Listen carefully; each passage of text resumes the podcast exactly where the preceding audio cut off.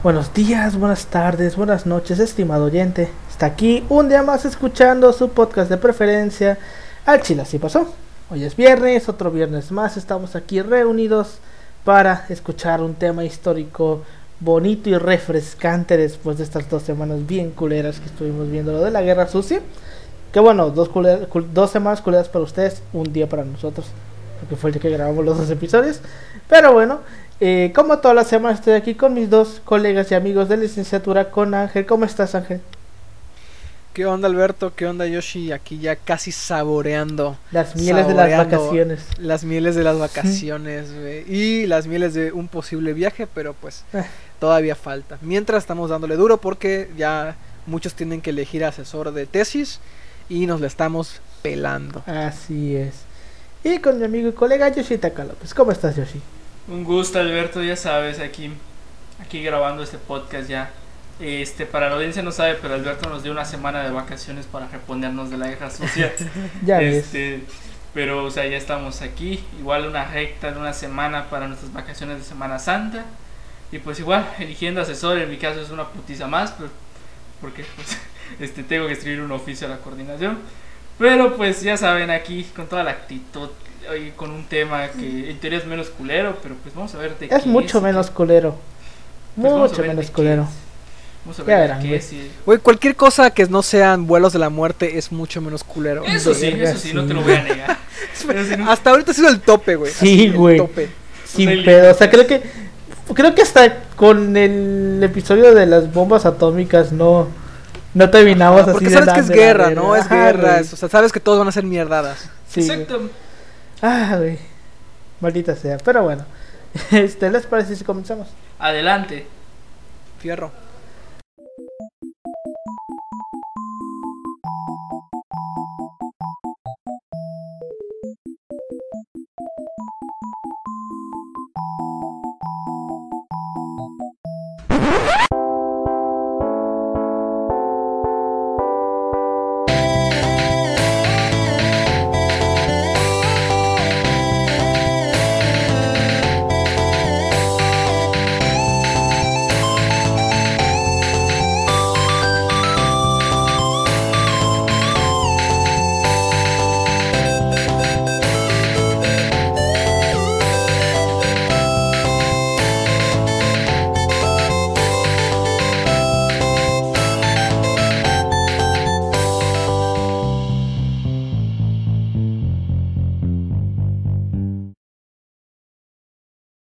Bienvenidos a Chile Así Pasó, un podcast de historia mexicana y a veces mundial, donde su servidor, Alberto González, le va a contar a Ángel Paulino Chan y a Yoshitaka López una historia chusca, bizarra, increíble o surreal acerca de algún personaje, proceso o hecho acontecido en la historia.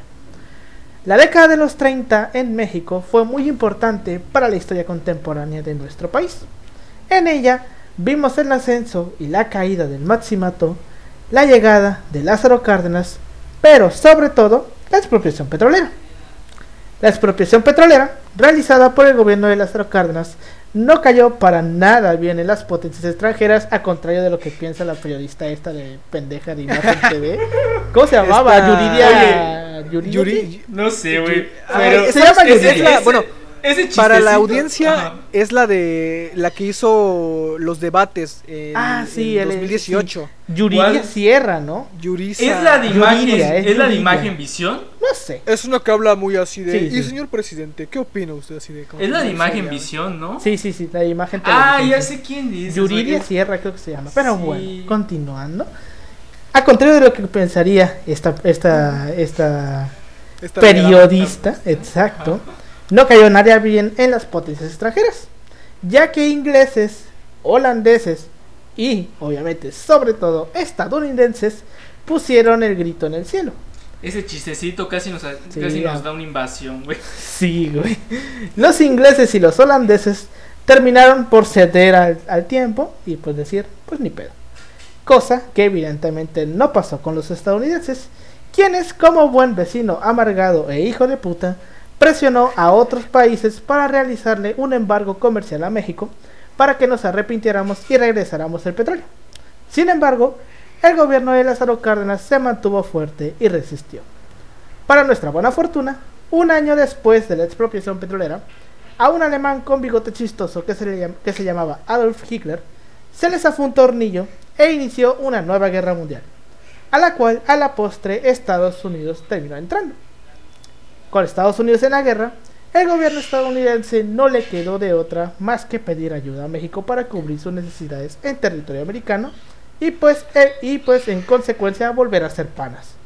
Sin embargo, los alemanes por algún motivo también se ensañaron con nosotros y nos hundieron dos buques petroleros.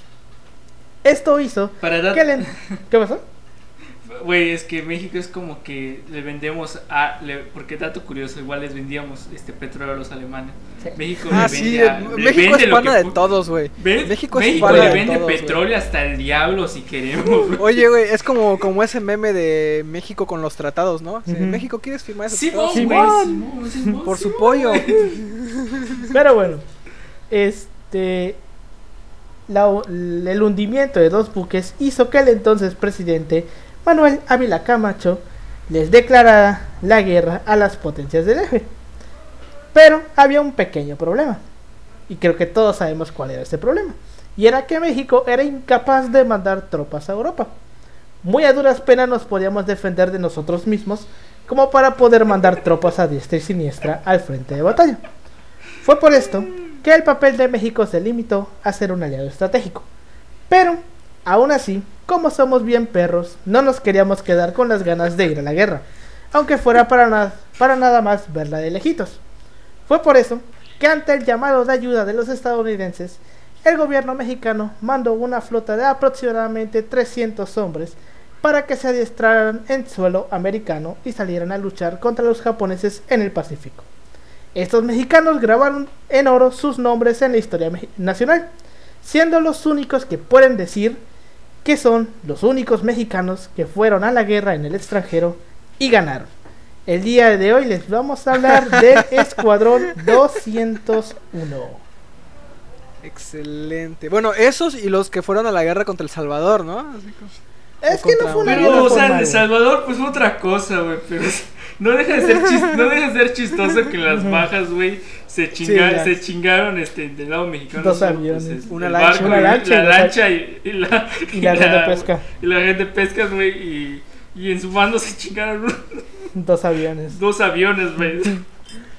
Pues sí, este. De hecho, la única vez que la bandera de México en tiempos de guerra ha, olea- ha ondeado fuera del país fue durante la Segunda Guerra Mundial con estos güeyes. Ahorita lo vamos a ver.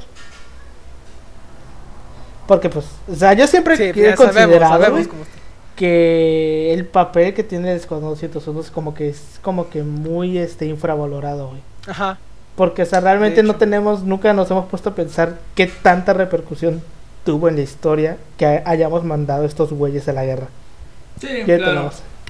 Me chingué un documental sobre eso, de hecho. Pero bueno, vayamos empezando porque el tiempo apremia. Bueno, desde tiempos antes de que estallara la Segunda Guerra Mundial, México mostraba internacionalmente una seria preocupación y desaprobación por los países fascistas. Siendo notorio esto, cuando nuestro país fue el único país en el mundo en protestar ante la Liga de Naciones por la anexión de Austria por parte de la Alemania nazi. Aún así, contrario a lo que se pensaría, las relaciones con las democracias democracias tampoco eran buenas. Desde la explotación- la expropiación petrolera del 18 de marzo de 1938, el Reino Unido rompió relaciones con México y Estados Unidos mantenía un bloqueo comercial contra México. Además de estos dos casos, la Unión Soviética también había retirado su embajador desde que el gobierno cardenista brindó asilo político a Trotsky. Entonces, este, podemos ver que internacionalmente en cuanto a relaciones, relaciones no íbamos bien, güey. Íbamos de la chingada. Y esto lo podemos saber también porque las relaciones con el Reino Unido y la Unión Soviética se restablecieron hasta 1942. Pero ahorita vamos a ver Oye, y eso que ahorita le dicen a, a AMLO que es comunista, ya ¿no? Ves. Por Ya comunista. ves. Pues, güey, se armó un buen debate por los comentarios de, del mandatario americano, güey. De que su homónimo, Ah, lo Güey, de Rusia. Sí, güey. De que Ah, sí. Putin había. Me dio, me dio risa, güey. Me dio risa, güey. Le dijo asesina al vato que autorizó un bombardeo en Siria. ¿Qué te pones? Pues bueno. Igualmente, la situación social que vivía México durante el, sexenio- el final del sexenio de Lázaro Cárdenas y prácticamente la totalidad del sexenio de Manuel Vela Camacho fue de una profunda desigualdad socioeconómica. Para 1940, la clase alta de México representaba tan solo el 1.05%, la clase media el 15.87% y la clase baja el 83.08%. La mayoría de la población era campesina y empezaba el surgimiento de una clase trabajadora del emergente sector del desarrollo industrial, porque esto lo empezamos a ver. O sea, la industrialización la empezamos a ver después de la Sí, Segunda Guerra Mundial. Y para poder Exacto. entender por qué sucede esto, tenemos que saber de este pedo, del, del Escuadrón 201 y todo lo que hicimos. Pues bueno, eh, nuestra historia como tal del Escuadrón 201 comienza en 1939, cuando Alemania invade Polonia y comienza la Segunda Guerra Mundial.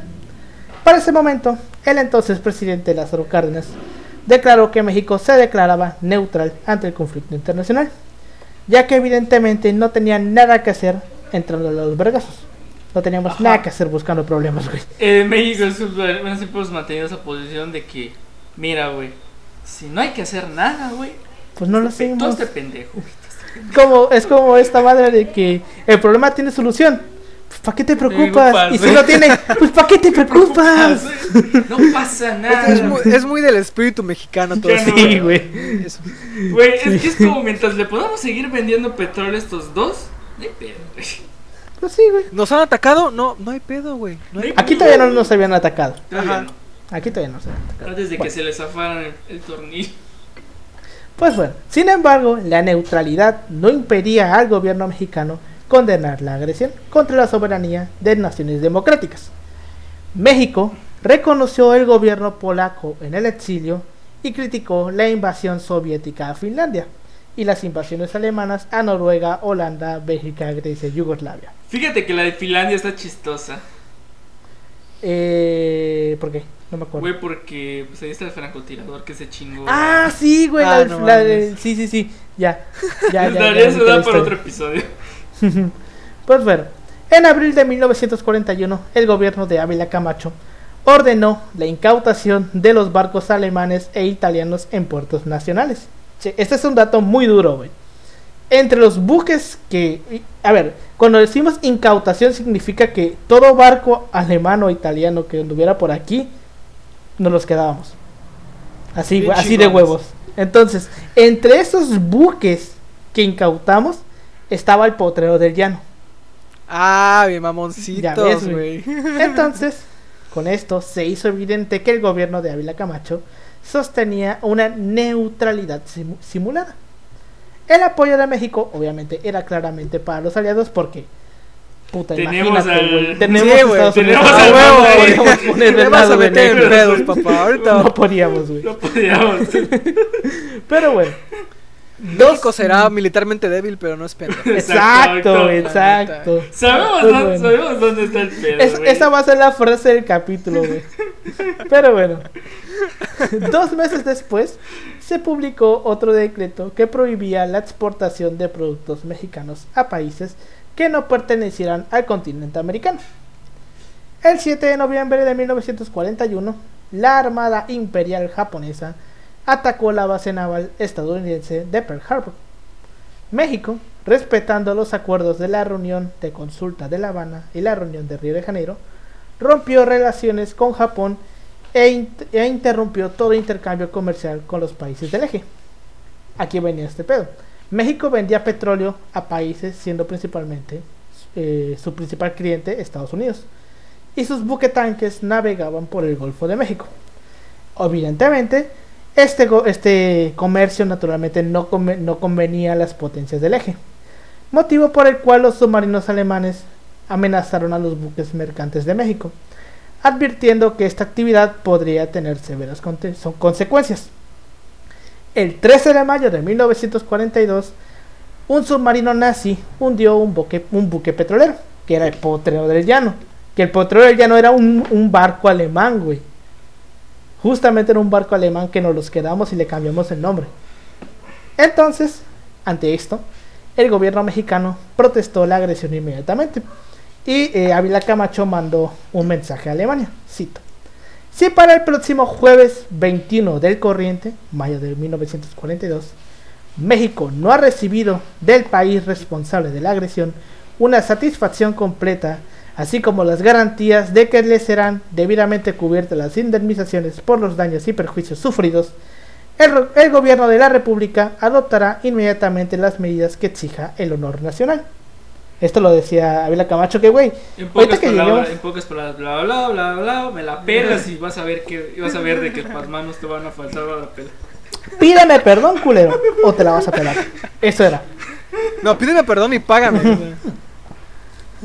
Exacto. sí, ya, huevo. Pues bueno, evidentemente, México no recibió una respuesta, salvo, bueno, recibimos una respuesta, que fue un nuevo atentado el 20 de mayo. Nah, nah. Nos volvieron a tirar No otro te voy a pagar nada. Exacto. Y esta vez fue el Faja de Oro, que quedó bajo el Golfo de México por un torpedo alemán.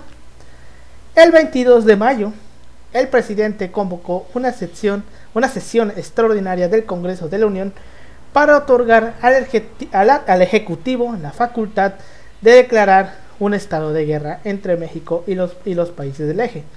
Ante el Congreso y con un pinche miedo y hueva, Ávila Camacho dijo lo siguiente. Frente a esta reiterada agresión que vulnera todas las normas del derecho de gentes y que implica un ultraje sangriento para nuestra patria, un pueblo libre y deseoso de mantener sin, man- sin manchar su ejecut- su ejecutoria cívica, no tiene más que un recurso, el de aceptar valientemente las realidades y declarar, según lo propuso el Consejo de Secretarios de Estados y jefes de departamentos autónomos reunidos en esta capital el viernes 22 del corriente, que a partir de esa fecha existe un estado de guerra entre nuestro país y Alemania, Italia y Japón. Neta, vean el video en el discurso de Ávila Camacho y lo dice con una hueva, güey. O sea, uno pensaría que, güey, le estamos declarando la guerra a Tienes la alguien. imagen de Churchill, ¿no? A lo mejor. Ah, Ajá, no sí. tanto de Churchill, sino güey, que, te muestras así fuerte, güey, te muestras así como que transmitiendo energía, pero el güey lo dice Güey, así, güey. hubiera güey. sido más rápido Existe un decir- estado de guerra entre nuestro país, Alemania, Güey, hubiera sido Italia más, más Japón. chido. como- Así, güey, así. Hubiera sido, Está de la verga. Hubiera sido más chido decir ya mamaste y ya se acabó. Ajá, güey. O sea, neta, está de la chingada como da el discurso Ávila Camacho. Güey, fue cuando Pero estaba con. Bueno, mandó a los No, expresidentes. eso fue antes. Antes, ¿no? Eso fue antes. La era del O sea, nacional. el discurso fue antes. Lo de los presidentes fue después. Güey, qué eso fue momento más después de la- incómodo se, habrá, se habrá de sentir, güey, ese momento. Ya ves. No mames, güey. Imagínate, güey, que te que lo arden- matarte, la chingada tengo al lado, Cárdenas y calles, güey. Que Sí, güey, Cárdenas y calles. ¿no? Oye, ¿qué onda? ¿Cómo has estado, chinga tu madre? Pues bueno, siguiendo con el discurso, cito, sea cuales fueren los sufrimientos que la lucha haya de imponernos, estoy seguro de que la nación los afrontará. Los ilustres varones cuyos nombres adornan los muros de este baluarte de nuestras instituciones democráticas garantizan, con el testimonio de su pasado, la austeridad de nuestro presente y son la mejor promesa espiritual de nuestro futuro. De generación en generación, ellos nos transmitieron esta bandera que es símbolo espléndido de la patria. Que ella nos proteja en la solemnidad y gravedad de esta hora en que México espera que cada uno de sus hijos cumpla con su deber. Esta parte sí está chida. Ajá, bueno, Pero reiteramos. Leída o con sea, mucha hueva. Pero- sí, con mucha Eh, o hueva, sea, pero él o sea, dice- el mensaje sí está muy chido, güey. De hecho, te soy sincero, güey. A mí me maman este tipo de discursos, güey. Escuchar este tipo de discursos me maman. Pero bueno. Se me, se me, se me para tantito. Bueno, ya estando declarada la guerra a las potencias del eje, obviamente, no toda la población estaba de acuerdo con participar en la guerra. Una encuesta de la revista Tiempo reveló que más de la mitad de la población prefería no eh, involucrarse en una guerra. Y Se apoyaban... entiende, o sea, obviamente se entiende. Ajá. Ujú. Veníamos del pedo de la revolución, güey. Sí, güey. Los cristeros, luego este pedo. es como No, que, güey, aparte, o sea, respirar ¿qué tantito, chingado vamos a estar haciendo nosotros, güey, hasta Europa? Y para que nos demos una idea de qué tan cabrón estaba, el 40.7 estaba a favor y el 59.8 estaba en contra. Ah, no estaba Estaba, tan. o sea, era más de la mitad. Ajá, estaba. No tanto, pero era más de Estaba la mitad. niveladillo, güey. o sea. no- Pero, Pues bueno. pero pues sí. Pues bueno, para cambiar esta opinión de la opinión pública, el gobierno comenzó con el apoyo de Washington, tal vez eh, la, la mejor campaña propagandística que se ha hecho en este país y que la neta me maman estos, esos, esos este, Pósters. pósters, una, paca- una campaña propagandística para justificar su decisión. Usaron a Rodolfo Chacón, un sobreviviente del potrero del llano, como punto central de la propaganda. Y neta, o sea, neta, si yo algún día llego a encontrar, un- o si no lo encuentro original, voy a imprimir uno de esos pósters, güey, lo voy a enmarcar, güey, lo voy a colgar, güey. Porque neta, están chingoncísimos esas propagandas, güey. O sea, se- bueno, supongo yo que se han visto o sea, el tipo de dibujo, Ajá, el tipo de dibujo está muy verga. ¿Se han visto esa, esa pintura del águila rasgando una bandera nazi? Sí, de hecho sí le he visto. Sí, sí le he visto. De hecho, no sé si este- esté, esté mal yo, pero creo que ese tipo de dibujos corresponden a lo que se llama la literatura pulp. No sé. O sea, que eran un tipo de dibujos más o menos en ese sentido, güey.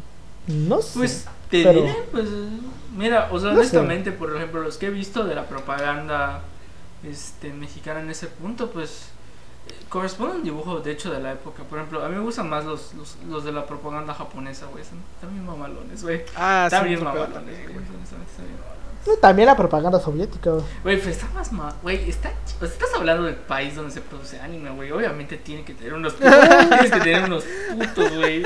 Unos pinches carteles que inspiren, güey. Ya ves. Güey, güey, sí digo, sale... ah, Sí sale... Oye, está muy cabrona la evolución de la, del, del diseño Pues de fíjate, personajes en Japón. ¿eh? Fíjate que... Fíjate. O sea, de, de esa madre, güey, al anime, güey, a las morras chinas, güey. Está muy cabrón Produce, salto, produce güey. mucho varo para que... Produce mucho te digo, varo. te digo, está- están muy chingones los carteles, güey, de. De. De Para, ese tipo de. para tu cubículo, güey. Para tu Sí, cubículo, güey. güey. Neta, yo sí me guío. Un día esto si quiero imprimirme uno de esos, voy a colgarlo. Pero bueno. Este. Aparte de la defensa civil, otras medidas adoptadas por el gobierno mexicano fueron la incautación y administración de las propiedades que los ciudadanos, alemanes, italianos y japoneses poseían en México. Además, se instituyó el servicio militar or- obligatorio, se organizó un Consejo Supremo de la Defensa Nacional y estrechó lazos de amistad y ayuda que lo unían con los países democráticos aliados. Si no me equivoco. Militarmente, la participación mexicana se había limitado a la defensa de las fuerzas baja californianas, pero aquel país presionaba para que se mandara una fuerza simbólica al campo de batalla. O sea, Estados Unidos decía, güey, manda gente, y nosotros decíamos, Pues no hay, güey. no, no, no tanto que no hay, sino que vamos a estar mandando gente. Y aparte, esto está muy cabrón, güey. Porque este ya lo habíamos visto en el episodio pasado, bueno, en el, el primer ep- episodio de la Guerra Sucia, de que la manera en la que el gobierno mexicano, después de la revolución, como que cimentó su ideología, nunca fue del agrado de los estadounidenses, porque nunca estábamos como que, no nos tirábamos para un lado, no éramos capitalistas ni comunistas, éramos como que un punto intermedio. Entonces, por eso es que no, no, no teníamos como que la mejor relación de, con Estados Unidos. Así es, sí. Y cuando inicia este pedo, cuando decimos va, nos metemos en la guerra, Estados Unidos le dice, ah, va, este, bueno, déjame poner una base militar, vamos a hacer esto, esto, esto, y México como de que, no puto. No Pues, vas a ponerme una base militar ajá, aquí. De hecho, la península de California, por ejemplo, es la que más defensiva mostró ante los intereses americanos, güey. Porque creo que Ávila Camacho mandó a mandó a Cárdenas, güey, para evitar Sí, que güey. pasara cualquier pedo. Ajá. Porque pues cuando dice Gabriela Camacho, ¿a quién chinga mando? Pues güey, de los únicos que tenías, pues tenías a Cárdenas, güey, que era un ex militar revolucionario, güey. Era como que el único que podía estar ahí. Entonces, mm, Estados Unidos dice, no, pues vamos a poner una base militar. Nel, pendejo. México, no, güey. Y le decía, y si la y va, te la dejo poner, pero ninguno de las personas que estén ahí pueden estar armados. O sea, México le decían, o sea, cuando Estados Unidos decía, no, güey, vamos a poner una base militar. Y México O sea, le ponía sí. condiciones, güey.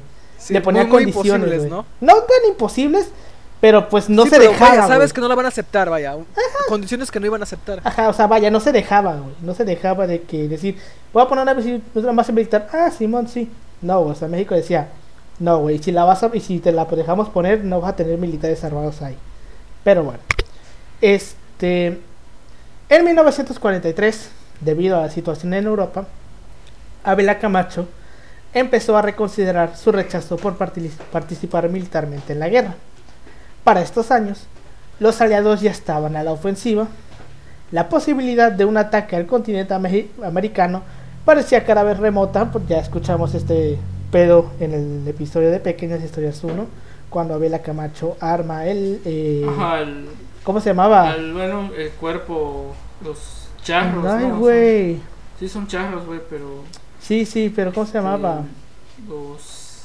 La legión, la guerrilleros legión, mexicanos. La legión la, de- la legión de guerrilleros Mexicanos, anda. Bueno, la legión de guerrilleros mexicanos estaba hecha para proteger la- al país en caso de una invasión japonesa, pero para este punto ya esta invasión japonesa ya se veía lejana. Entonces, este, como ya se veía lejano ese pedo, el gobierno eh, decidió mandar al frente una fuerza simbólica que luchara bajo la bandera mexicana. Y fue así que México fue el único país en toda Latinoamérica junto a Brasil que mandó gente a la guerra. Porque Brasil mandó gente a luchar en Italia. Mm, Eso no lo Sí. sabía, fíjate. Brasil mandó gente a luchar en Italia y nosotros mandamos gente a luchar en Filipinas. Para ayudar a las fuerzas aliadas y evitar que los mexicanos sirvieran de, de carne de cañón, porque esto también era un pedo que por el cual no querían, güey, porque decían, vamos a mandar gente allá a morir. O sea, ¿para qué? Eh, Para eso Entonces, que los gringos este, se maten entre Para ellos. evitar, ajá, güey, para, y, y más, güey, porque sabían que si los mandaban, los gringos eran capaces de decir, oigan, vayan ustedes primero. Güey, vayan, fíjate vayan. que sí. Así, eran capaces, güey. Y, Esos y- gringos y- son muy mañosos, güey. Sí, y ahorita lo vamos a ver esto. Entonces, este, para evitar esto, se consideró crear una pequeña pero efectiva unidad aérea de combate, cuya misión consistiría en liberar a Filipinas del asedio japonés. Y así fue como nació la Fuerza Aérea Expedicionaria Mexicana, o mejor conocida como el Escuadrón 201. A México y Filipinas los unían unos fuertes lazos de hermandad. Asimismo, el país latinoamericano contaba con una significante población coreana resentida con la brutal lucha que el imperio nipón libraba en territorio coreano. Por último, los japoneses también se convirtieron en el blanco de las fuerzas aéreas expedicionarias mexicanas tras conocerse los planes de una conspiración frustrada con el fin de desembarcar en Navojoa, en el estado de Sonora. Por eso es que dijimos, mejor nos vamos contra Japón. Entonces, sabemos, Filipinas y México en algún momento fueron parte del mismo virreinato, del virreinato Sí. de la Nueva España. España, sí. Y desde Filipinas se venía la nao de China, que era el barco que traía mercancías de China. Entonces, este, pues sí teníamos unos ciertos lazos históricos como para ir y ayudarlos. No eran como Sí, que unos claro. desconocidos. Sí, Pues bueno. hay toda una historia ahí. 300 voluntarios se alistaron para defender a la patria, porque esto es algo muy importante. Nosotros no dijimos, hey tú, vámonos. Fue voluntarios, güey. Dijeron, ¿quién quiere ir, güey? O sea, voluntariamente. Ajá, a voluntariamente. Nadie fue obligado. Ahorita que dices eso de los voluntarios, eh, México tiene como que ya también su fama de, de ser eh, como que el vato que te, te echa paro luego, no de forma oficial, pero sí el que te manda ayuda y oh, sobres, vamos, no hay pedo. Porque Pues incluso durante la guerra civil española, güey, cuando se ve el desfile que hay, hay videos, de hecho creo, de desfiles en, en Madrid, me parece, cuando se está despidiendo, ya, ya al final de la guerra, cuando están despidiendo a los voluntarios, hay una, una sección mexicana, güey. De hecho, aparecen con la bandera y todo el pedo. O sea, sí también hubo voluntarios mexicanos. Sí, güey. Y aquí, pues, no se me hace nada raro, güey. Que hayan dicho sobres, vamos a meternos a este Sí, pedo. es que México este paro". siempre echa. México, México así como que en silencio, pero echa paro, güey. Sí, güey. Sí, güey. Entonces, Es como que este, ahí, es un país muy amigo, frateado. entonces estos güeyes estaban voluntarios. De hecho, en el documental, eh, que no recuerdo el nombre ahora mismo, pero se los vamos a dejar en, la- en los comentarios de YouTube. Así que si lo están escuchando en Spotify, en YouTube, en los comentarios van a estar el documental. Es algo de Nopal Films o algo así se llama. este, uno de los, de los veteranos del Escuadrón 201, porque todavía hay gente viva, este, decía que como tal eh, la fuerza aérea ya existía, la expedicionaria no. Y cuando crean la expedicionaria, eligen un escuadrón, que fue al final el 201, y dijeron quiénes quieren estar. Se necesitan pilotos, mecánicos, este, operadores de vuelo, todo. O sea, no solamente iban pilotos, también parte del escuadrón 201 eran mecánicos, eran Era todo un equipo, vuelo. o sea, era- Ajá, güey. sí, un- Era un staff, exacto. Unos, unos básicamente como los de la Fórmula 1, güey. Que no solamente es el piloto, es todo el equipo. Pero bueno. El 21 de julio de 1944, el pueblo mexicano se congregó en la capital del país para despedirse de sus valientes hijos. Y Ávila Camacho ofreció cumplirles una especie de último deseo en caso de que no volvieran. Las palabras del soldado Ángel Cabo Bocanegra del Castillo trascendieron en el tiempo. Cito. Mi presidente, solicito que una escuela sea construida en mi pueblo natal de Tepoztlán Morenos, ya que usted me da esta oportunidad de pagarla con mi sangre. Al final, este soldado terminó regresando y ahí está su escuela. Ah, Sí le hicieron su escuadra y la escuela se llama Escuadrón 201. Es una primaria. Ahí va a estar la foto. Pues bueno. Los hombres, como ya mencionamos, todos voluntarios, venían de una muestra variada de México. O sea, eran de diferentes partes del país. El comandante, coro- el comandante coronel Antonio Cárdenas Rodríguez era un veterano de combate que ya había volado con las fuerzas aéreas del ejército de Estados Unidos en el norte de África. Aún así, algunos estadounidenses no sentían que Rodríguez fuese lo suficientemente pro-estadounidense e intentaron sin éxito que lo reemplazaran. Gallardo, teniente cuando se presentó, era descendiente de una poderosa familia mexicana que se había transferido desde la caballería. Durante aproximadamente siete meses, la unidad mexicana recibió entrenamiento en distintas bases de Estados Unidos. Y finalmente solamente los mejores 30 pilotos, fueron seleccionados para apoyar a Estados Unidos. Eh, esto para apoyarlos en la guerra aérea en el frente del Pacífico, a donde partieron el 27 de marzo, el 27 de, marzo de 1945, acompañados por 268 integrantes del personal de tierra. O sea, eran 298 personas las que iban. Ajá, sí, sí. Pues bueno, eh, cabe resaltar que, o sea, se mandaron 300 a Estados Unidos. Eh, dos, eh, bueno, fueron 298. ¿Qué pasó con los otros dos? Se murieron. Ahora, Murieron en el entrenamiento. eh, Ah, en- Es normal, güey. Es normal, es, normal. sí. que hayan Porque accidentes, este. sí. Porque este, de hecho lo mencionan en el documental de que cuando se está haciendo así fuerzas aéreas es normal que se muera una o dos personas. Porque pues Es como que Vaya, la- es normal, son accidentes, ¿no? Y Ok. está cabrón porque cuando nosotros mandamos estos 30 pilotos, bueno, 32 y solamente fueron 30, ya eran pilotos, o sea, ya sabían volar aviones. A diferencia de los pilotos de Estados Unidos, porque los pilotos estadounidenses le decían, hey tú, súbete al avión. O sea, agarraban gente X, güey, les enseñaban cómo moverlo tantito y órale, vete, vete a chingar a tu madre, vete a combatir.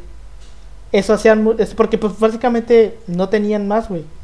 No tenían más pilotos, no tenían suficientes pilotos. Entonces, a diferencia de los estadounidenses, los pilotos mexicanos ya tenían un entrenamiento en pilotear aviones, chingada madre. Entonces, y esto lo vamos a ver, güey.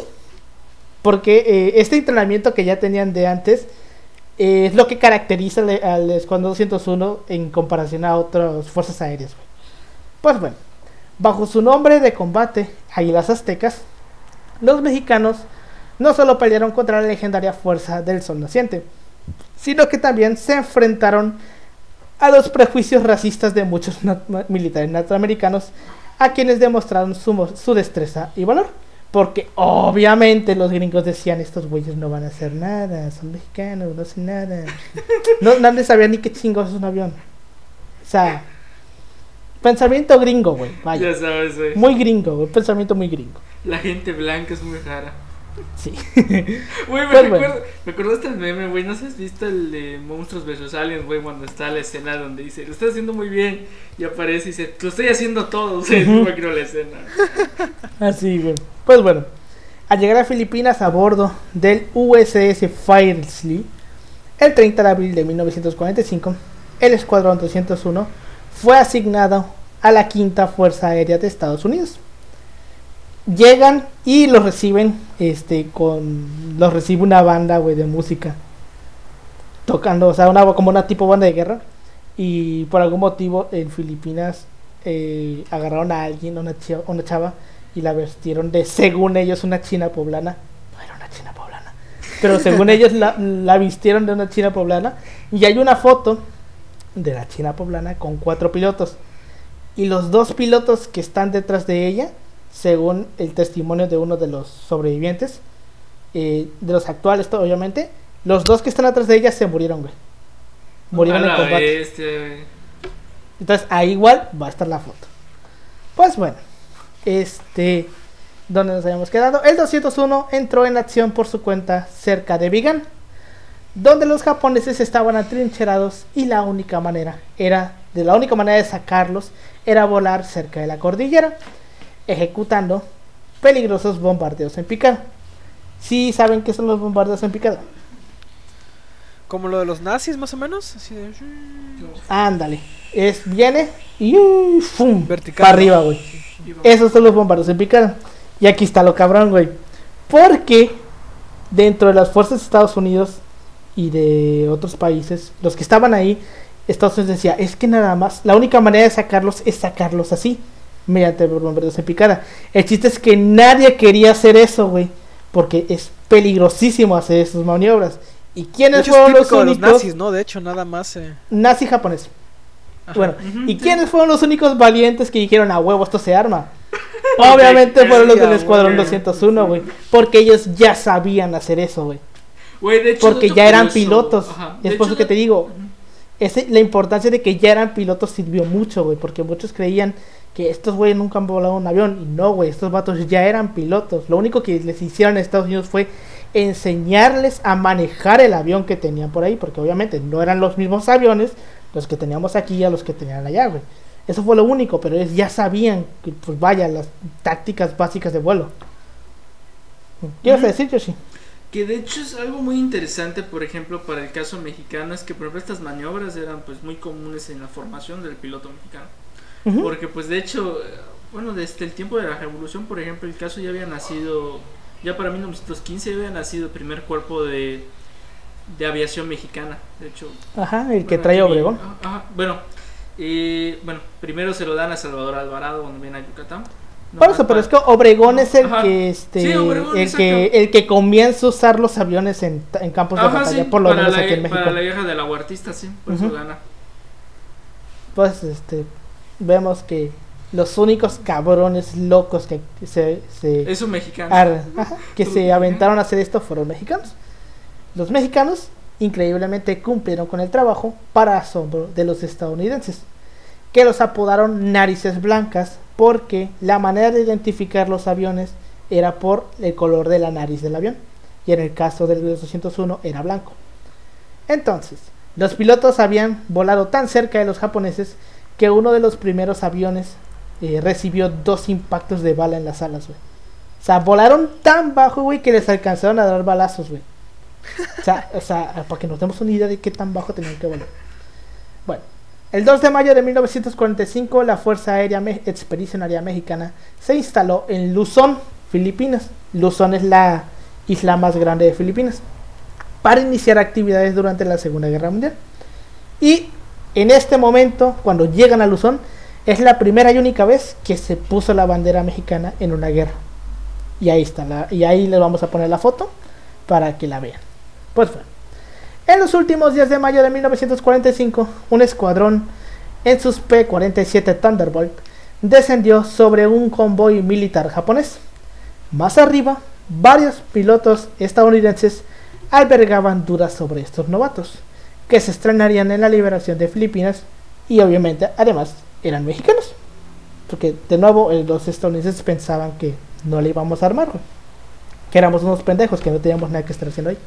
Pero bueno, el 1 de junio de 1945, el 201 planificó un ataque a un depósito de municiones japonés. Debido a, eh, debido a tres saltos acantilados y a las artillerías y a las baterías antiaéreas, tendrían que ir en picada durante, desde grandes alturas y entonces intentar elevar y sacar sus pesados aviones.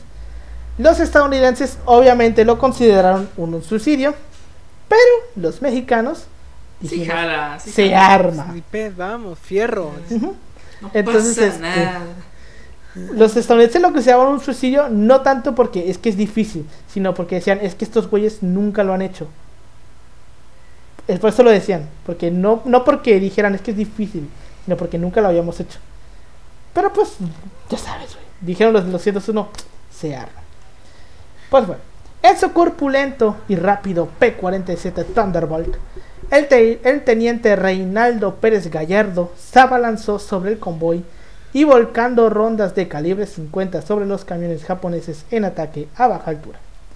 Entonces, cuando los vehículos estallaron en llamas, como si fuese en una pinche película de esas, Gallardo ascendió su casa sobre el cielo del Pacífico en una vuelta de la victoria, exponiéndose al fuego enemigo.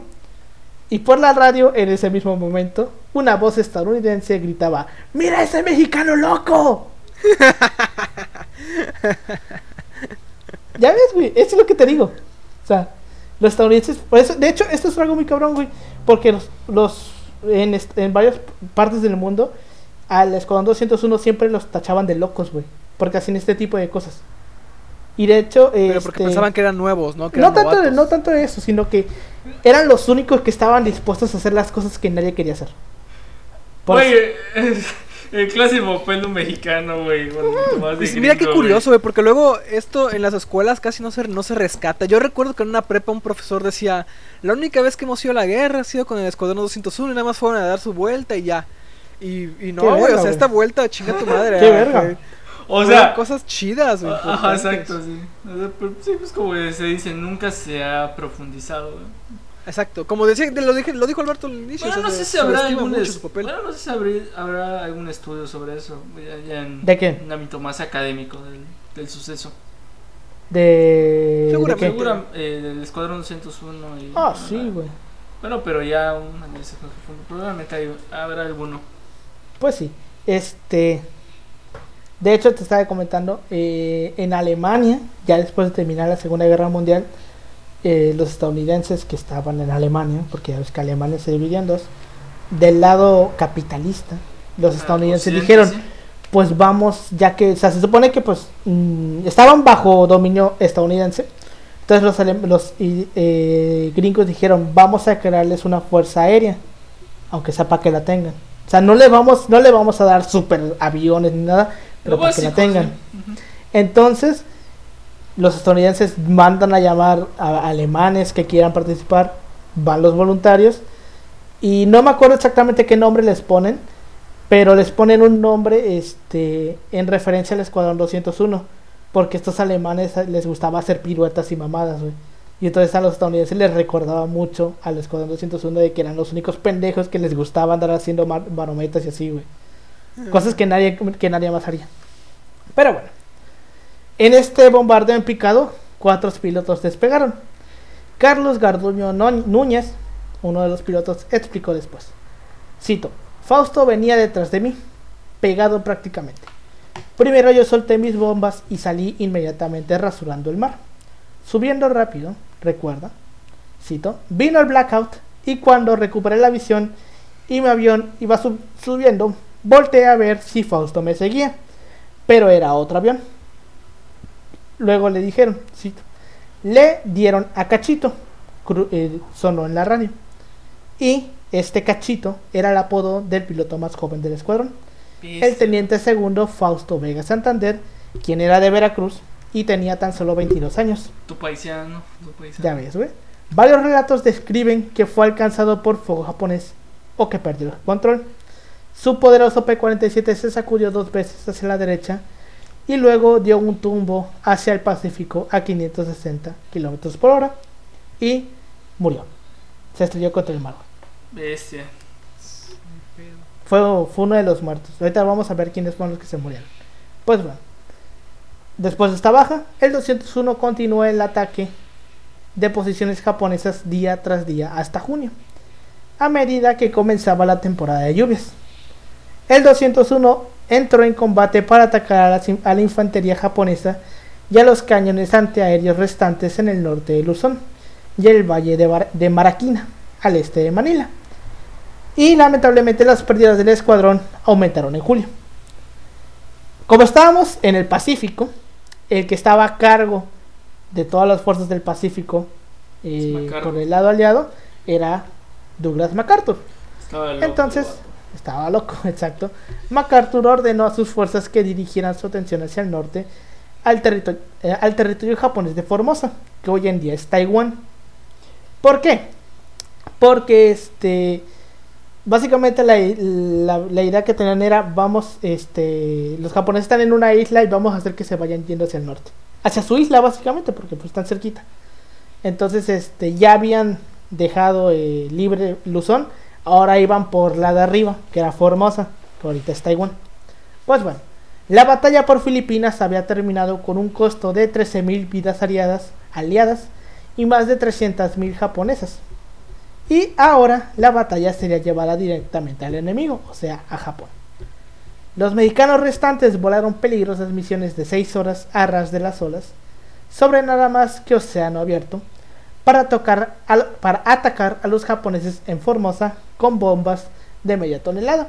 Y, dato fun fact, como le dirían, eh, los del Escuadrón 201 eran cabrones y a las bombas les pintaban, en las bombas le ponían tanto en japonés como en español, ahí te va este taquito. Hay fotos de eso, güey. A la vez. O sea, le, di- le- le escribían con pintura, güey. Ahí te va este taquito. Y lo más cabrón es que se lo ponían tanto en español como en japonés, güey. El detalle de ponerlo en japonés los estaba muy mato, cabrón. Ajá, huevo, muy interesante. Pues sí. Este es. Cito. Vimos aviones de Japón más frecuentemente en ese viaje de mil kilómetros que nunca antes. Dijo Miguel Moreno Arreola en una entrevista en 2003. Para ellos no querían pelear con nosotros, pero ellos no querían pelear con nosotros, porque sabían que nuestros, nuestros P-47 eran mejor que sus Mitsu- Mitsubishi. Podíamos volar más alto y más rápido. Esas visiones fueron tan agotadoras que cuando regresaron, los pilotos tuvieron que ser removidos de sus cabinas y ayudados a salir de la pista. O sea, iban, o sea, llevaron como, ya no, o sea, vaya, estaban atacando la isla de enfrente, güey, que son como mil kilómetros de distancia. Y esos mil kilómetros los tenían que volar, güey. Y pues obviamente, Imagínate imagínate un pinche viaje de mil kilómetros, güey. exacto. Pues bueno, desde la cercana Guam, los grandes bombarderos estadounidenses rugieron para incendiar Japón. A pesar de las pérdidas, no hubo reemplazos y con 14 aviones destrozados, el 201 se estaba volviendo ineficaz en el combate. Tanto, tantos de sus pilotos fueron asesinados y aviones destruidos que el 201 fue dejado en Filipinas cuando los combatientes estadounidenses se, trasladaron a Okinawa. Entonces, una noche de agosto, eh, los hombres se reunieron en una tienda eh, de campaña en, Cl- en Clark Airfield. Y, cuando, bueno, cuentan uno de los, de los pilotos que estaban viendo una película, güey. Estaban, pues era de noche, estaban viendo una película. Cuando le llegan un- les llega un telegrama, porque en 1945, este, diciendo que Estados Unidos había soltado bombas en Japón y que la guerra se había terminado. O sea, nunca les dijeron bombas atómicas, dijeron bombas. Punto final. Entonces, este, que habían tirado bombas y que este Japón se había rendido. Y cuenta uno de ellos que a pesar de que los habían dejado en, en, en Filipinas, sí tenían planeado llevarlos después a Japón. Y dice que el vato decía que básicamente las bombas atómicas les salvaron la vida porque muchos de ellos hubieran muerto en ese combate contra Japón. Porque pues ya vimos este pedo en el episodio del la proyecto Manhattan de que los japoneses Estaban hasta, locos. hasta locos. morirse, güey, hasta morirse, o sea, no, sí. antes se morían primero antes de rendirse. Entonces, este, por eso él decía que muchos hubieran muerto y que hasta cierto punto las bombas atómicas le salvaron, salvaron la vida. Pues bueno, la guerra había acabado y los hombres volvieron a casa para participar en desfiles y recibir flores. Cito, puedo recordar vívidamente nuestra bienvenida a casa en México, dijo el capitán Luis Pratt a un entrevistador de la Fuerza Aérea Mexicana de Estados Unidos en 2003. Me da risa este, este nombre de Luis Pratt porque me suena el güey este de, de Guardianes de la Galaxia. De ahí nada más para pendejear. Pues bueno. Mientras viajábamos a través de los pueblos hacia, hacia la capital del país, fuimos recibidos por multitudes que nos aclamaban, confeti y bandas de música. Por sus contribuciones al esfuerzo de la guerra, México recibió uno de los primeros asientos rotativos en el Consejo de Seguridad de las Naciones Unidas, junto con los miembros permanentes Estados Unidos, Reino Unido, Francia, la Unión Soviética y China. Los vencedores, ¿no? exacto, los que ganaron. De hecho, ¿cómo se llama? Actualmente, actualmente, actualmente México, de hecho, está en el Consejo de Seguridad. Pues bueno. no, me acuerdo exactamente. No, los japoneses, de hecho, nos propusieron. para que Qué lo cagado, ¿no? Ah, pero pues ya son otros tiempos, ya. Ah, sí, hay pero pues. Hay otros lazos de, de fraternidad. Es que es como que los mexicanos. O sea, eh, es como que algo muy común de que elijan a los mexicanos porque es como que el país que menos pedos tiene y más amigos tiene. Entonces, como que. Mm. Exacto. Es el, es el vato amiguero de la fiesta, güey, México. Pues sí. Entonces, después de que termina la guerra, las relaciones entre Estados Unidos y México se descongelaron permanentemente. El ejército mexicano recibió ayuda financiera de Estados Unidos durante la Guerra Fría este, y igual durante la Guerra Fría la CIA estableció secretamente la oficina más grande para la inteligencia de Estados Unidos en el, en el, hemisferio occidental, en la Ciudad de México. O sea, en, el DF tenían una oficina de la CIA.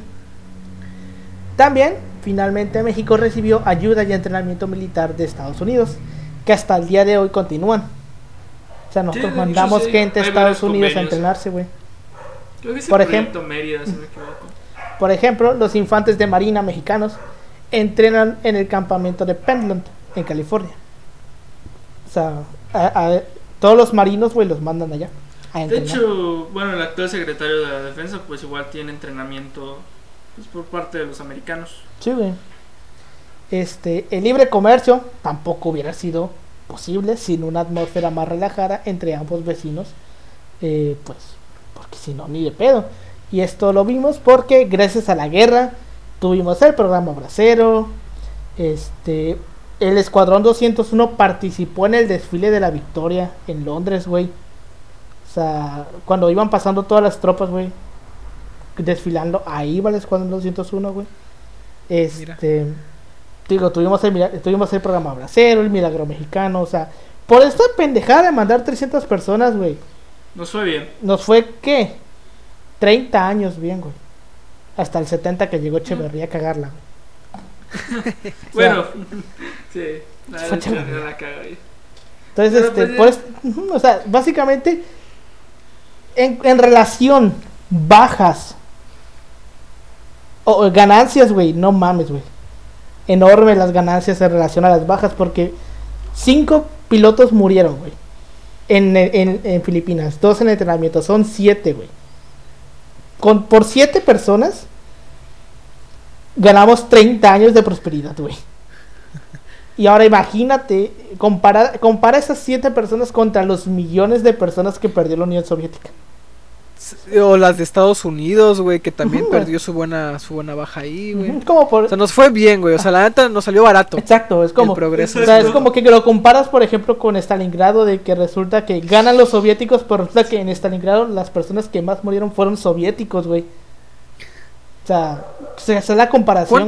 ¿Cuántos, soviéticos murieron en la guerra, güey? Un chingo. De, hecho, casi todos los muertos de la Segunda Guerra Mundial fueron soviéticos en su mayoría. Sí, de hecho, porque pues igual eran, era el único país con condiciones, pues digamos... Eh, con tanta gente. Ajá, con tanta gente, güey. Por lo menos en Europa. al menos en Europa. Pues los gringos, ¿no? Ellos se tuvieron que establecer en el Reino Unido y de ahí irse. Y, obviamente, si nos quedaba la duda, el general Henry Hartley Arnold dijo en 1941 que el Escuadrón 201 puso fuera de combate a alrededor de 30.000 soldados japoneses. O sea, de los 300.000 bajas que se registraron en las batallas en Filipinas para llevar a Filipinas, 30.000 bajas las hicimos nosotros. Mm, Está cabrón. Ves, güey. Y registraron 2.000 horas de combate y la unidad arrojó madre. 1.457 bombas sobre los japoneses. La cantidad de horas que un niño rata se lleva en jugando Dota. ya ves, güey. Tú jugando de Age of Empires, güey. Güey, sí, ya sé. Pues este vemos que o sea, salimos ganando este pedo. O sea, fuimos como que el gran ganador a nivel Latinoamérica, fuimos el gran ganador de la guerra porque con muy poquito logramos un chingo. O sea, y es que uno dirá, pues es que eran poquitos, como que no tanto no vale tanto la pena. Pero lo que hicieron estos cabrones o sea, tiene mucho mérito porque como les- como estamos diciendo ahorita, si no hubiera llegado el Escuadrón 201 a decir, no hay pedo, se arma, yo hago los, yo, yo hago los bombardeos en picado, muy probablemente nunca no se hubiera podido, eh, ¿cómo se llama? Expulsar a los Hubiera japoneses de más el- Luzón, güey. Porque básicamente el hecho de que los hayan podido empezar a sacar fue porque estos cabrones llegaron y dijeron, no hay pedo, yo hago los bombardeos en picado, ¿cuál es el pedo? Porque pues ya ves, güey, mexicanos en fin, güey, nos, nos gusta estar este, enfrentando la Callarle muerte. la boca a los demás, güey. Y, y, y, ajá, y callarle la boca a la muerte también. Pues bueno. Este. De los siete fallecidos, cinco cayeron en combate.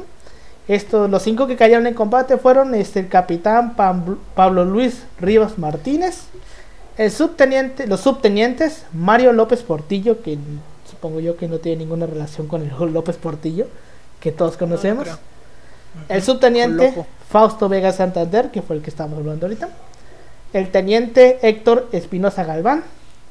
Y el teniente José Espinosa Fuentes. Estos fueron los que cayeron en Filipinas. Y los dos que cayeron en el entrenamiento fueron el subteniente Crisóforo Salido Grijalva y el teniente Javier Martínez Valle. Entonces. Como para ponerle así a tu hijo, ¿no? Crisóforo. Sí. Sonaba buena idea en un principio.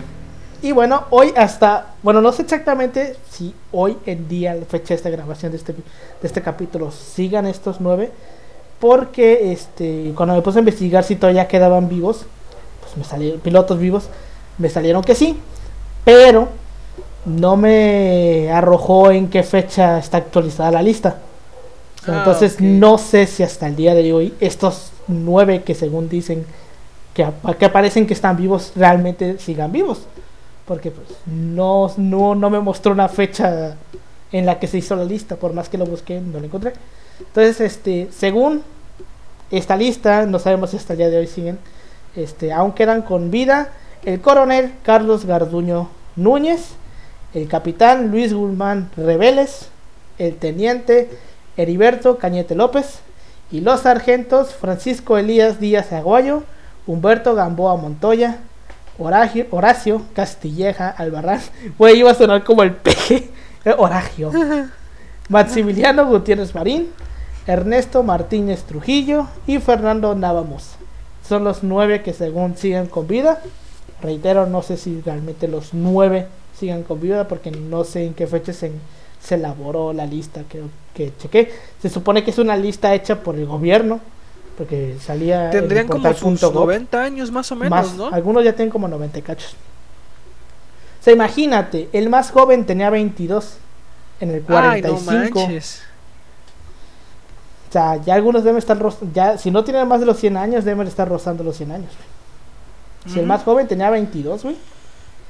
O bueno, quién sabe porque eh, ¿cómo se llama? A lo mejor aquí nada más está contando pilotos. Porque a lo- no cuenta el staff, Ajá, a lo mejor no está contando el staff de los mecánicos, los operadores de vuelo, así. A lo mejor haya más vivos de los que quedaron del staff. Pero por lo menos los pilotos, los que salieron a volar, son estos nueve.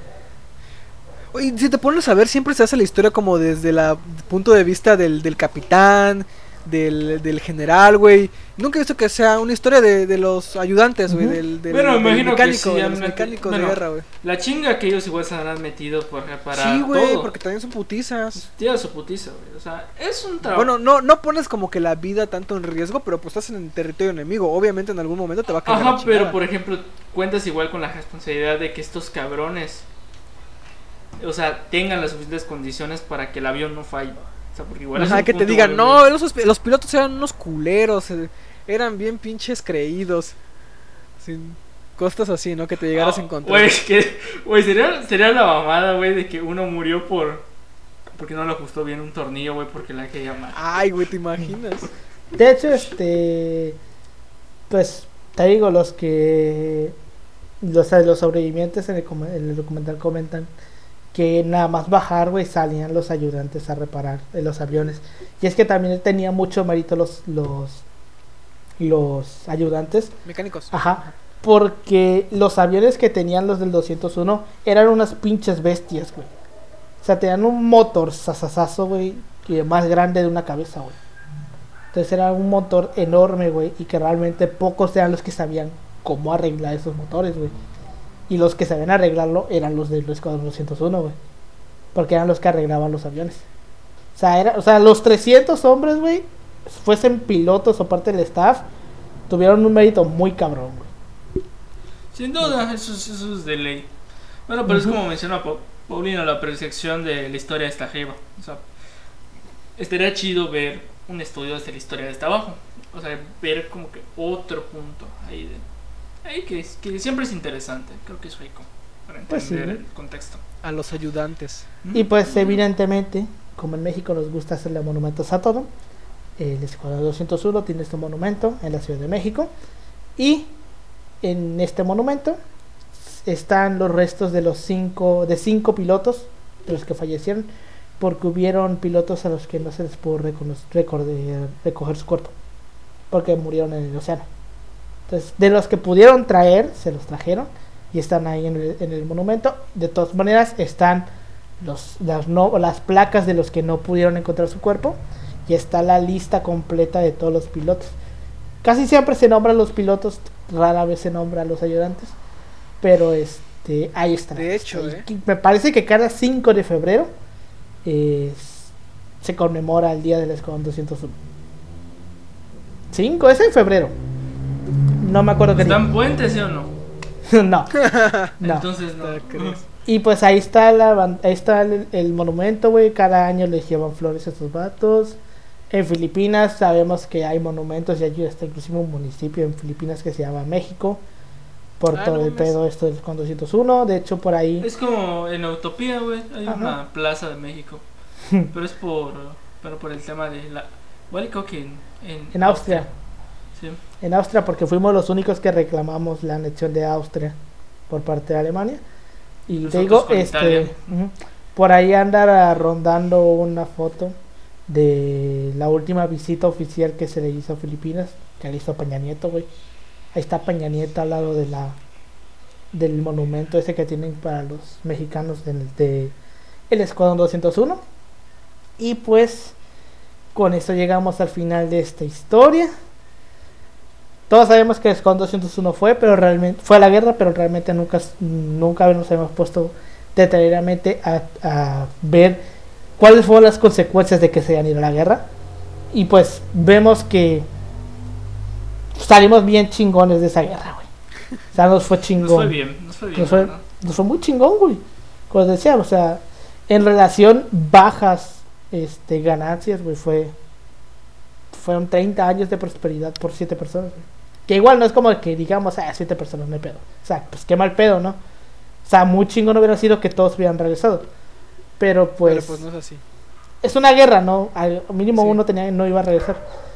Y pues este te digo, el, el documental pues están los están los este los pilotos que todavía quedaban con vida. Decían que fueron seis meses de viaje entre Estados Unidos y Filipinas, güey. Porque este o, o tres, no fueron tres meses. Porque como estaban en aguas internacionales, güey, tenían que ir zigzagueando, güey, para que los torpedos alemanes no los fueran a hundir, güey. Pues a- que dicen que el viaje de ida estuvo de la verga porque fueron tres meses, güey. Y que ya el de regreso fue un mes. Porque pues ya no tenían que ir zigzagueando, güey, llevan en línea recta. Y no es como que un barco vaya muy rápido. Pues bueno, este opiniones sobre este capítulo, Pau. Pues que no se dejen engañar por lo que a veces les dice la gente, como mi, profesor, güey, que era un profesor de derecho, güey, de una materia de, de derecho, o sea, él era licenciado en derecho.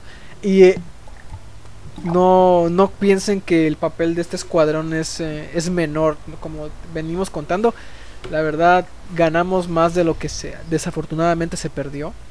Y hay que rescatarlo bastante, porque esto no se rescata. Dentro de todas las pérdidas que tiene México en cuanto a, a eventos militares, porque sí nos ha ido La de verga. chingada.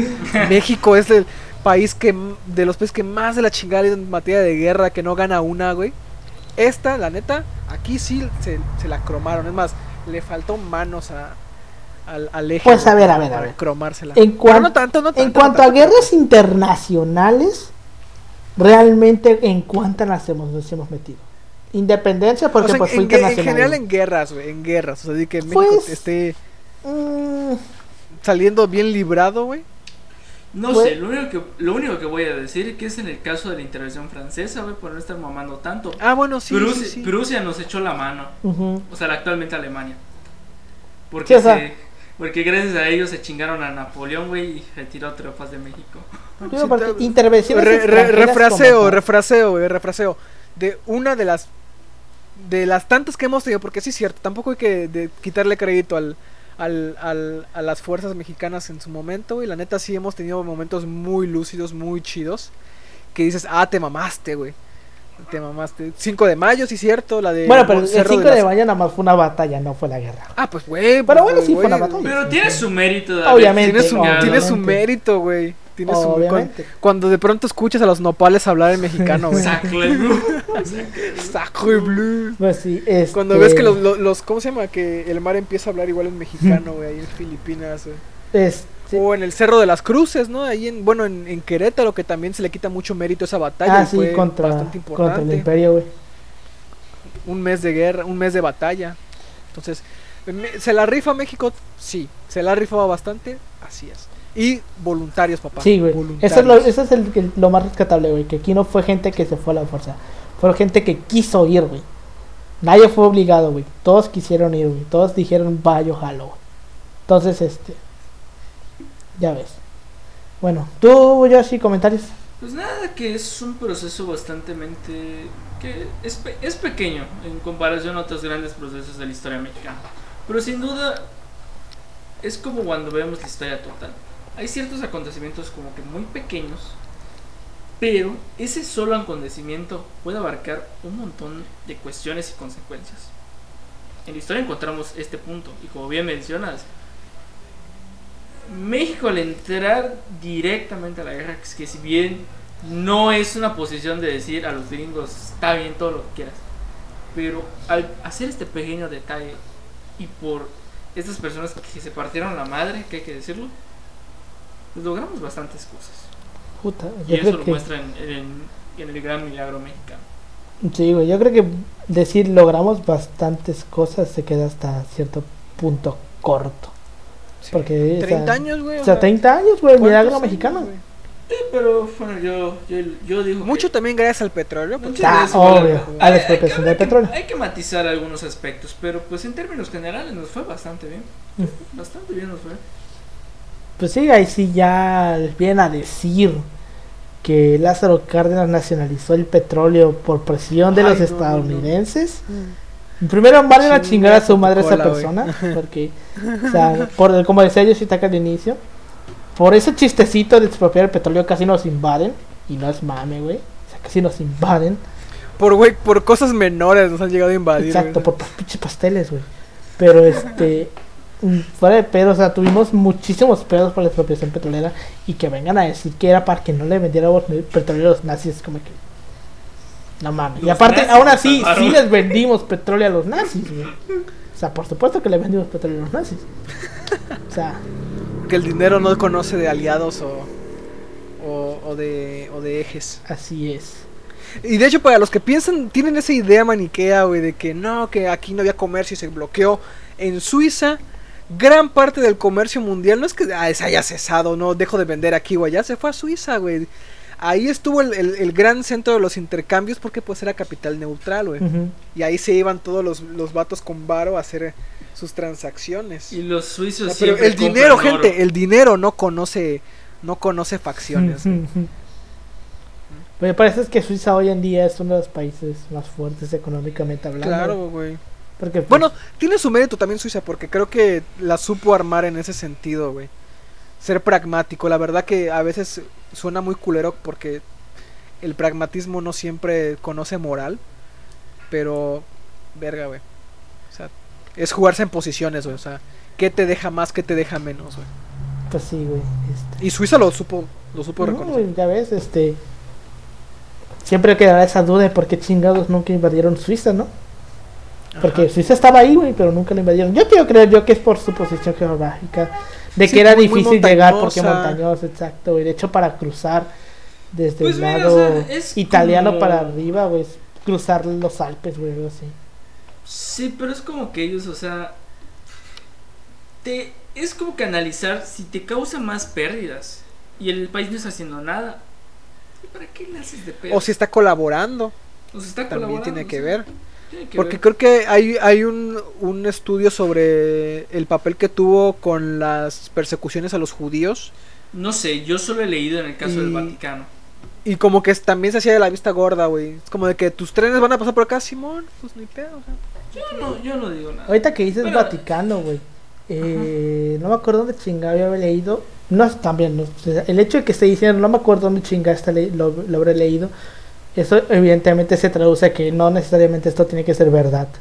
Pero Claro. este se dice que Hitler tenía la idea de matar al Papa, güey, y e imponerse como el nuevo líder de la religión mundial, güey. Pues es que ya era líder de una religión Pues ahí sí, en. Alemania, güey. No, no, no es Este, raro. Entonces se supone que tenía Era- el plan, güey, cuando invade Italia, güey. Bueno, pues panche, puta madre, Italia era fascista, ¿no? No sé, Pero yo este- solo este, he escuchado la teoría de que prefería la religión musulmana porque era más fácil controlar a la población. Yo No sé. Pero bueno, este. Es que realmente no era como que él se iba a poner como papa y dijo, vamos a ser católicos, sino que él iba a imponer una nueva religión. Pero bueno, este. O sea, eso lo iba a hacer ya cuando Alemania se quedó con Italia, ya cuando le dijo eh, Hitler a, a Mussolini: A ver, quítate pendejo, que tú nada más estás haciendo, estás aquí cagándola. La estás cagando, Exacto. Este, cuando ya como tal Italia pasa a ser parte de Alemania. Este, Pinche Italia, güey. Siempre es que, güey. chapulín, güey. Pinche Mussolini, güey, ¿cómo vas a perder contra Grecia? Pero bueno, este, te digo, fue ahí en este punto en el que Hitler consideró matar al Papa, pero por algún motivo, este, alguien más lo supo, le avisó al Papa y se peló. Solo por eso, este, no, ¿cómo se llama? No la, no la armó. Pero pues, el plan estuvo ahí. Algún día hablaremos sobre la Alemania nazi. Sí, Algún día. algún día. Oye, igual sabes que sobre los planes secretos que nunca se llevaron a cabo. Ya ves, hay una misión de Estados Unidos con Inglaterra de invadir la Unión Soviética, ¿no? Que se hizo un plan en caso de que derrotaran antes ellos a, la- a los nazis. Las, posi- las posibilidades que había de emprender una invasión de la Unión Soviética. Sí, güey. O sea, hubo una serie de planes muy locos que se llevaron a cabo que nunca se, o sea, nunca se realizaron, pero estuvieron sobre la mesa y se discutieron. Sí, o sea, por ejemplo, Estados Unidos tiene un chingo de planes, güey, que los normalmente creo que los organizan co- por colores. Entonces, este, en el caso de México, Estados Unidos tenía un, un plan que se llama el Plan Verde, Plan Green en inglés, obviamente, que básicamente era el plan para anexar todo México. Que lo tuvieron, de hecho, básicamente cuando Estados Unidos nos gana la guerra de cuando nos invade, eh, Estados Unidos le dan la posibilidad de quedarse con todo México, güey. De hecho, se iban a quedar todo el norte, pero, Ajá. o sea, afortunadamente Bueno, el embajador. no, o sea, es que a ver, a ver. Le ofrecieron quedarse con todo México, pero Estados Unidos dijo no. Y no porque dijera no, es que hay que respetar su Ajá, soberanía. pobre, hay que respetar. sino porque No, era- este Estados Unidos nos veía como unos indios. El presidente, ¿cómo se llamaba? James Folk, ¿cómo se llamaba? Era James Folk. Folk. Sí, Folk, sí. Este, dijo, no, es que son unos indios, no nos sirven de nada. Entonces, no, y aparte le habían aconsejado que no lo hiciera porque no había identidad Ajá, cultural aquí. o sea, Exacto. Entonces, este, fue que dijo, no, pues nada más nos quedamos con el norte. Pero al, Deshabitar. al, al que, al emisario que mandó, se le hizo muy mierda quedarse con todo el norte y nos dejó toda la península. De hecho, el dato Creo curioso que- fue, un repu- fue un republicano el que nos salvó y no un demócrata. Al contrario, el Ah, demócrata era el que nos quería chingar, güey. Exacto.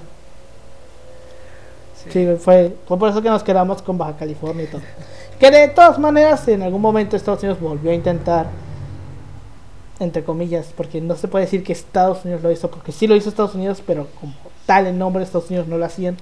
Porque lo que hacía mucho los Estados Unidos en esas épocas, güey, para jalarse estados, güey, y anexarlos a ellos sin tener que ir a la guerra, era de que juntaba un grupo de gente, güey, y los mandaba a vivir a- al territorio. Y después de cierto tiempo estos decían, no, pues saben qué, vamos a ser independientes. Y ya siendo independientes llegaba a Estados Unidos así como de que, oh, eres independiente, no te quieres unir con nosotros. Y ellos Jan Simón, y así se seleccionaban. Así se hicieron con Texas, güey. O ese era el plan para hacerlo con Texas, nada más que pues Sí. sí, sí tuvimos final guerra. Y eso mismo quisieron hacer en Baja California, güey. Quisieron mandar gente a vivir en Baja California. Y después de un tiempo que estas personas que estaban ahí declararan independiente a Baja California y que después se iban a anexar a Estados Unidos, güey. Ese es el pinche plan, güey. Y lo hicieron un chingo de veces, güey. Lo intentaron hacer, pero Cárdenas dijo, no, no, no, mi ciela. y Pues- mandó un chingo de migrantes ahí. Y entre ellos los chinos, los chinos de Tijuana. Sí, en Tijuana, ¿no? Ujú, O sea, sí, Pues creo que sí. Sí, sean Bueno, en fin, pero pues, mandó un, un grupo considerable aparte de un, un proyecto ferroviario muy importante para Ah, conectar sí, la- güey. Ujú. O sea, pero es como que Cárdenas, literalmente, por ejemplo, es que. Bueno, esto lo dice León Portilla, le dice a. Le dice a Ávila Camacho le da el poder. Invierte la Baja California porque si no, el demonio de. De arriba. El El, vecino de arriba se lo va a chingar. Pues sí. Pues bueno, con esto llegamos al final de este bonito episodio en el que te vamos a recordar por siempre estos siete güeyes que fallecieron luchando en el Pacífico, pero también sobre todo a los 300, a las 298 personas que, que fue- básicamente fueron a arriesgar su vida a- para luchar contra los japoneses. Entonces, este, no hay que olvidarlos, nunca hay que olvidar su importancia que tuvieron, porque gracias a ellos básicamente podemos decir que tenemos el México actual, porque sin el milagro mexicano, quién sabe qué nos hubiera pasado. Este, pues bueno, este, a nosotros nos pueden encontrar en todas nuestras redes sociales, en Facebook, Instagram y Twitter como arroba al chile así pasó. A mí me pueden encontrar como arroba emanuel56 en Instagram y Twitter. A ti, Pau. A mí en Facebook como Ángel Paulino Chan Cruz. En Instagram y Twitter como Pau-3cc. Y también como Cuentos del Señor Goriot. Tú, Yoshi.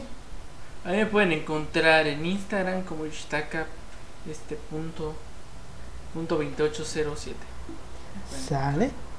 Y pues bueno, este, muchas gracias por habernos escuchado esta semana.